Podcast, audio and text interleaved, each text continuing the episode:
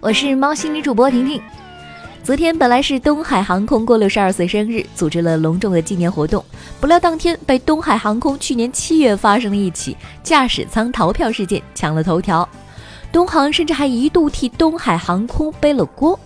许多不明真相的吃瓜群众误以为事情发生在东航，东航进入驾驶舱乘客为机长夫人，这个话题甚至是上了热搜。事情的原委估计大家已经通过许多媒体了解到了，这里再简单啰嗦一下哈。二零一八年七月二十八号，东海航空 B 幺五三三号飞机执行 DZ 六二八六南通至郑州至兰州。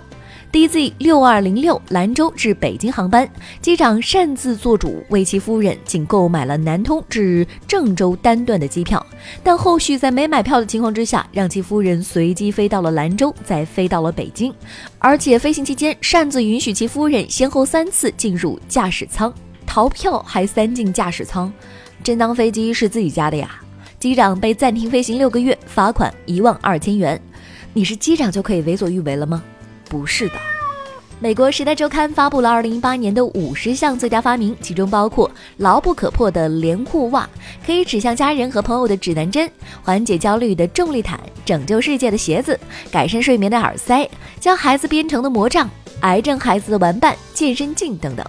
其中，ERA 设计出让盲人借用一个有正常视力的人眼，它是一项全新的定制服务，标准套餐每月九十九美元起。它能够让成千上万的用户通过智能手机或者是专用眼镜来实现，将他们周围环境的实时视频信息传输，按需提供给盲人。目前，ERA 可提供全天二十四小时服务，向盲人用户回答问题、描述对象，或者是引导盲人正确通过某个位置。ERA 产品管理总监也是一位盲人，在他同意加入该公司之前，曾在机场使用了该导航服务整整一年。他说：“这是我一年中最放松的一年，科技改变生活，真好。”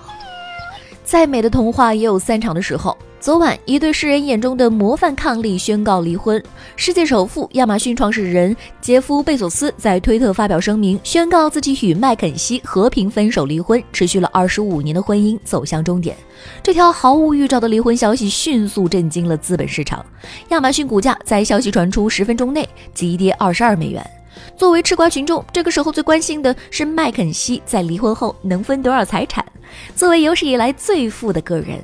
贝索斯的身家约为一千三百七十亿美元。按照他所定居的华盛顿州惯例，前妻麦肯锡有较大可能分到至少六百六十亿美元的资产。根据彭博实时财富排行榜，马化腾目前的个人财富约为三百二十四亿美元。也就是说，麦肯锡在离婚后的身家有望瞬间超越马化腾，并成为全球女首富。难怪有网友心疼贝索斯。我是婷婷，今天的喵新闻就到这里喽。